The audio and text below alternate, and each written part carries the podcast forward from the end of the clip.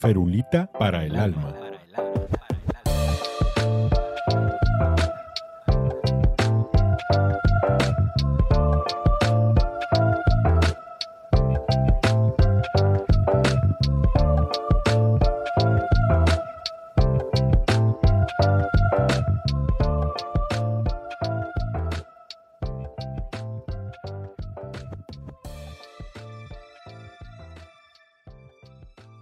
Gracias por acompañarnos nuevamente. Eh, nos vuelve a acompañar el doctor Daniel Ávila, imitador profesional de Meatloaf, médico psiquiatra, egresado de... Se renta como botarga de los picapiedra para sus piñatas. Y cuando se pone a cantar, lo juro, se parece a Susan Boyle con la misma cantidad de barba.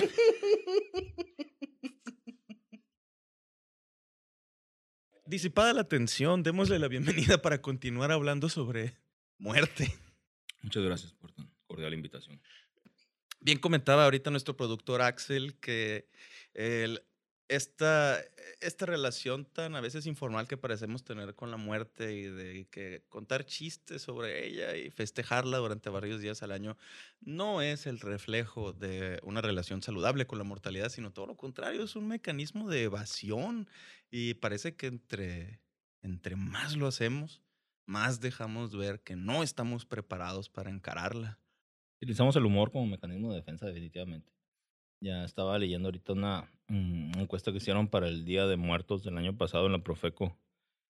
El 55% de los mexicanos cree que hay una vida después de la muerte, ¿no? Pero más del, más del 70% dice ser eh, católico. Y esos son factores, a fin de cuentas, que, que lo- a lo que quería llegar es que me parece muy irónico, ¿no? La, la, la distorsión que puede llegar a ver con las creencias que se supone que yo debería de tener con respecto a mis fundamentos teológicos y las creencias que realmente yo puedo llegar a tener. Y ahí es donde parte esa parte de lo del humor. Pues yo puedo decir que me vale madre, pero dentro de mí, dentro de mí no es cierto, ¿no?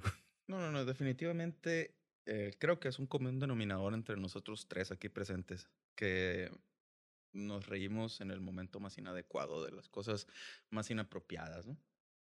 Él fue mm, el, el- el escritor de Blade Runner, ¿te acuerdas? De los androides sueñan con ovejas mecánicas.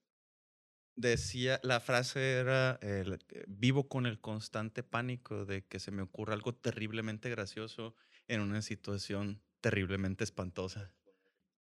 Que también otra, otra cosa bien interesante de este sujeto era que ha sido consumidor de LSD y su, sus últimas palabras fueron LSD 500 microgramos monodosis, ah, justo antes de fallecer. El tontito le decían. Así es.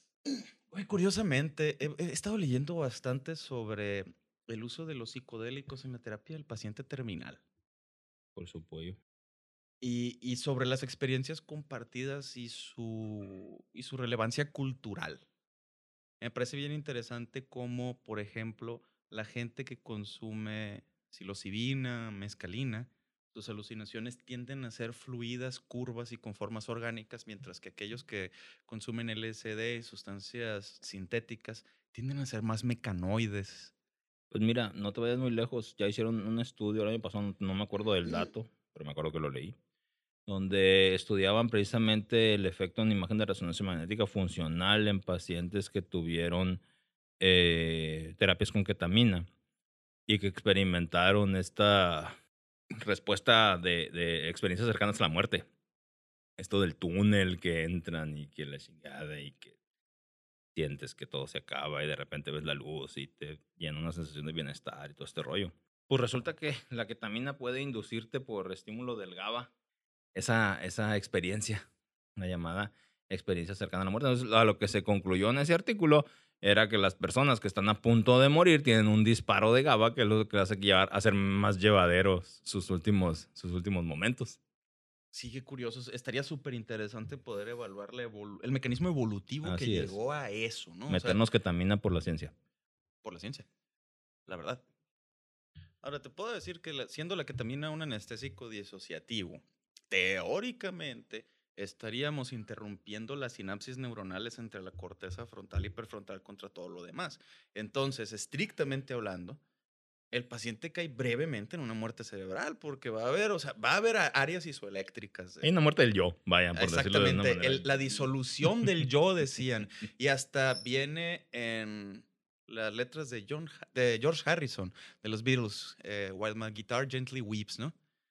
Del- la segunda estrofa dice, no sé por qué nadie te dijo cómo desdoblar tu amor. Eso hablaba de la disolución del ego con el consumo de, de, de, este, alucinógenos. El, pero lo interesante es, este, ¿por qué se están estudiando todos menos la mezcalina? Qué buena pregunta, porque ¿Verdad? casi no hay peyote endémico en otras regiones, igual que lo que está pasando con el DMT, que los pinches italianos nos están ganando el mercado porque aquí no hay quien se anime a estudiarlo. La batro- batracotoxina, ¿sí? Aquí en las Américas lo encontramos en el, en el bufo marinus, ¿no? Que tiene la distinción también, mira, vamos a, a meter más datos de trivia que a nadie le sirven, que es el único anfibio con un corazón tetracameral y que se puede estudiar como modelo anatómico para cirugía neonatal. El Incilus alvarius o bufo alvarius. Así es, entonces, pero ese también produce efectos alucinógenos, ¿no? ¿Cuál sería la diferencia? La verdad es que nunca me ha tocado un estudio sobre la secreción del bufo. Ok. Sí, no sé qué porcentaje tenga de citromeo con vacatroxina, la verdad. Eh, pero yo creo que debe de ser mucho mayor el- el, ah, la proporción de, de sincomeo que tenga presente. Y te lo digo de una manera completamente anecdótica, porque he tenido pacientes que han utilizado el sincomeo DMT y han utilizado la secreción directa del sapo, y la experiencia es prácticamente la misma. ¿Qué criterios reúnen los pacientes a los que tú incluyes en los estudios con ketamina? eh, cuadros de depresión. Inicialmente eran cuadros de depresión severos que no mejoraban con otro tipo de medicamentos. Eh, después fuimos siendo un poquito más laxos por la buena respuesta que tenía y los cuadros depresivos de primera vez también podían ser valorados. Eh, actualmente ya hay estudios que se están realizando donde es segura y eficaz también en depresión bipolar. Pacientes con trastorno bipolar que entran en episodios depresivos también pueden utilizarse de manera segura sin el riesgo de que les induzca una, una manía, que era lo- el miedo que nos, que nos frenaba antes, ¿no? Aparentemente no hay tal. Yo no he podido comprobarlo porque ya desde que empezó la pandemia, como eh, ketamina se utiliza también para lo de los ventiladores y todo ese rollo, pues me cortaron el dealer y ahora ¿dónde la saco? Si alguien conoce a alguien que, que pueda conseguirme de ketamina, por favor, le dejo mis teléfonos de contacto. No, pero bueno, hay, una, una cosa que siempre te, te había querido preguntar. Mm, ¿Qué, ¿Qué impacto tiene la administración concomitante con otros fármacos? Porque, por ejemplo, ¿no? Eh, el paciente que se somete a la infusión terapéutica de ketamina por un problema psiquiátrico. eh, es una dosis así chirris, ¿verdad? Es una dosis chiquitita, pero sin otra cosa y experimentas toda la alucinación. Pero obtendrías el mismo efecto precisamente el, con el paciente que se sometió a ventilador, ya que se le metió propofol, que se le metió becuronio, rocuronio, etc., midazolam, cuánta cosa para mantenerlo sedado, se obtendría el mismo efecto terapéutico porque a lo que yo estoy viendo, mis pacientes aquí que han sobrevivido de COVID, estoy haciendo diagnóstico que ni me corresponde de PASC, de secuelas postagudas de, de COVID, porque se manifiestan con mialgias y artralgias que bien pueden simular una fibromialgia si tú quieres, porque son 8 o 9 meses después de la, de la infección. El, ¿hay- ¿Habrá algún un impacto de, de otros fármacos? Yo creo que sí no. O sea, debe de haber, teóricamente debe de haber, pero a fin de cuentas, cuando se descubrió el potencial terapéutico de ketamina, específicamente en depresión, se descubrió con los niños que estaban siendo este, intervenidos quirúrgicamente. Niños con antecedentes de síntomas depresivos que al salir de la cirugía se curaban de la depresión por alguna extraña razón. Y ahí fue donde inició la, la investigación al respecto. Pero definitivamente, si hay algo que interfiere específicamente con, con los receptores o con la producción de N-metil de aspartato o los antagonistas a N-metil de aspartato, como es el glutamato, definitivamente debe de haber cosas que interfieran con la respuesta terapéutica que vamos a tener con estos medicamentos, como ketamina. Sí, porque yo había llegado a considerar eh, solicitarle a mi anestesiólogo que incluyera ketamina en las, en las cirugías, por ejemplo, volvemos Mm. al asunto de la cadera, ¿no? Exacto. O sea, a mis pacientes de prótesis de, de cadera que eh, tengo un amigo médico también, el, el doctor Aceves, que se sometió a una prótesis de cadera un mes antes que yo. Y lo, lo único que él encuentra desagradable de todo el proceso es que no tuvieron la cortesía de dormirlo durante el procedimiento y oyó los martillazos y oyó las herramientas. Y eh, es la primera vez que yo escucho que alguien se queje de eso. Ninguna persona que yo hubiera operado al llegar al consultorio, ¿cómo te sientes? Bien. Mm, No me, nunca se me va a ocurrir preguntarle, ¿no te quedaste traumado por los marrazos? Y, en- y entonces me la pusieron a mí. Y una parte de mi cerebro estaba como, déjenme ver para opinar. y otra parte de, te- te- tengo que, o sea, la verdad, no, o sea, Claro, no, no claro, puedo, no puedo evitarlo, está muy engranado en, en mi psique. Pero la otra era de, cabrones, pónganme el todo. ya bájenme. Es más, despiértenme cuando le vayan a quitar los puntos, no mamen. Porque una cosa es sostener el taladro en la mano y otra cosa es sentirlo en la El pelvis. piquetito en la espalda. En y- chilocito, madre, arquese como camarón. Hágale como que hace popó. El aromita carne asada no está tan padre. No, cabrón, yo tengo un aroma muy sui generis, eh, bastante desagradable cuando me quemo. Créeme. Creo que debe de verse a la dieta. Sí, no está canijo, pero fíjate, ahorita tocaste algo muy importante. Ojalá que ningún pinche traumatólogo nos escuche, porque si no, ya nos robaron esto. Entonces, es, es materia digna de investigación el hecho de tratar de buscar si, si pudieras combinar microdosis, ya sea en el proceso de recuperación, de una amputación, de una cirugía así que tenga un alto grado de, de secuelas o que genere algún tipo de discapacidad, eh, ver si ayuda eh, a disminuir por lo menos los tiempos de adaptación del paciente. ¿Sabes cuál es lo- lo- el, el principal obstáculo que yo había considerado al tratar de implementar eso como, como un protocolo, La ¿no? moral. No. Ah. ¿Cómo defines microdosis, cabrón, si el mecanismo todavía no está bien esclarecido? Te vas a encontrar cientos de cabrones que te digan que la microdosis no existe, que no sirve para nada y que es placebo. ¿Sí o no? Dosis mínima eficaz. Es que entonces ya no sería microdosis. ¿Verdad? No sería microdosis. Ajá. Entonces, en el, al, al tratar de establecer un protocolo así, que tenemos que definir material y método, se tiene que estandarizar la dosis y la vamos a estandarizar como por superficie de área corporal, por volumen Lo de que, hemos, distribución, lo que por... hemos identificado en la literatura que es efectivo para manejar lo que nosotros queremos tratar. En este caso, los síntomas afectivos. Y los síntomas afectivos han sido identificados que se tratan efectivamente con 0.5 miligramos por kilogramo de peso. No es microdosis, ¿verdad? Pero es que hablando de microdosis, también digo, hay que, hay que aceptar cuando la regamos. Ya salió un estudio que dice que la psilocibina en microdosis es puro placebo. Ujú. No sirve absolutamente para nada. Puedes utilizar tu cuadrito completo, pero el cortarle más y decir que te sientes a todo dar y que te calmó y que te cambió la vida realmente es pura sugestión. Mm, ¿Cuál es la dosis entonces, más o menos? ¿Cuánto trae un cuadro de LSD? No sé, me ofendes, güey. Yo no, no tengo nada que ver con ese tipo de sustancias. Si vamos a preguntarle a tío Google cuál es la dosis que tiene un cuadrito de LSD. ¿Cómo sé que es un cuadro? Pues es cultura general. 100 microgramos. Ok.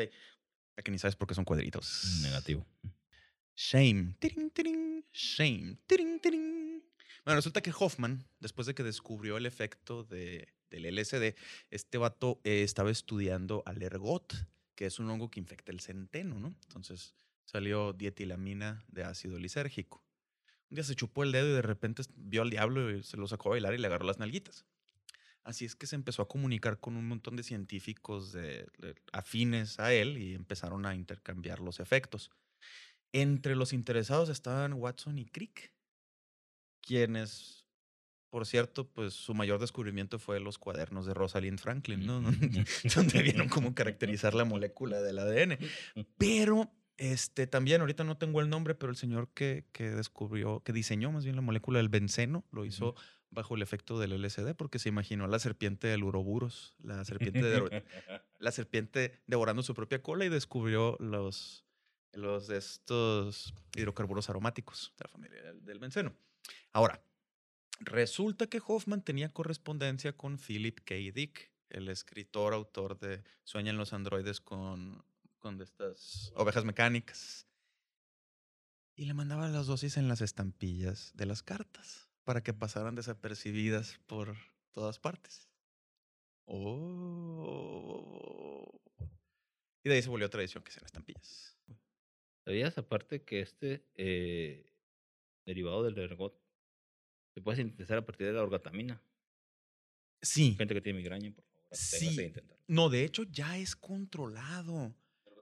El argotamina ahorita es controlado y no, tengo, no estoy seguro de hace cuánto fue, pero el, hace como año y medio eh, operé una columna y tuvimos un pequeño desgarre de dura y solíamos darle argotamina, pues sin el cafergot, sin ningún problema para, mm, para controlar la cefalea por el desgarre de dura.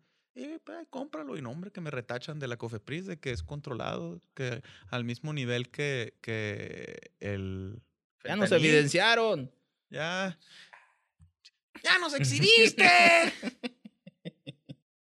Entonces, nada más para. Te la resumo. Quedamos que el fármaco ahorita, al menos en nuestra experiencia más experimentado, es la ketamina. Sí. Que tendría un excelente uso en los trastornos depresivos y Ujú. bipolares y en la ansiedad. Por activación de la avícula posterior. Tenta- tentativamente. perdón, Tentativamente. en Ah, sí, cierto. Por avénula lateral. lateral. Perdón. Sí. Sabía que era así, así como habichuela. Ahora dime cuánto huesero te puede decir eso. Ah, ok. Entonces tu madre. Nos vemos la próxima semana para seguir tratando asuntos de importancia cardinal con la sobriedad y la entereza que nos caracteriza. Y recuerden, no usen drogas. Entonces, Daniel, si después de haber escuchado tus desvaríos alguien todavía se anima a buscarte, ¿dónde te pueden encontrar? Me puedo encontrar aquí enfrente en la Torre Médica Cima, en el cuarto piso, módulo B. Servidor para atenderles con el gusto y la calidad que ustedes se merecen. Vámonos. ¿Y a qué teléfono? Eh, mi sitio web que los va a redirigir este, a los datos de contacto y la agenda en línea es www.sanamente.com.mx. Muchísimas gracias, gordo. Gracias a ustedes por la invitación.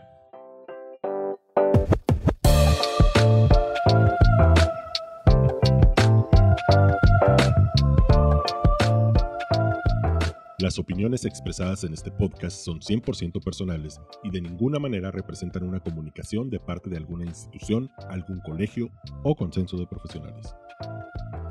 El doctor Jorge Carlos Encinas es médico cirujano graduado de la Universidad Autónoma de Baja California, cirujano ortopedista graduado de la Universidad Autónoma de San Luis Potosí, con entrenamiento en cirugía de reconstrucción articular por el Instituto Nacional de Rehabilitación y entrenamiento en cirugía de columna por el Centro Hospitalario DAX Costa de Plata en Francia. También tiene maestría en administración hospitalaria y experiencia vivencial extensa en el área. Perulita para el Alma es producido y editado por Axel Valdés en Hermosillo, México. Tema musical, cortesía de Quetzal.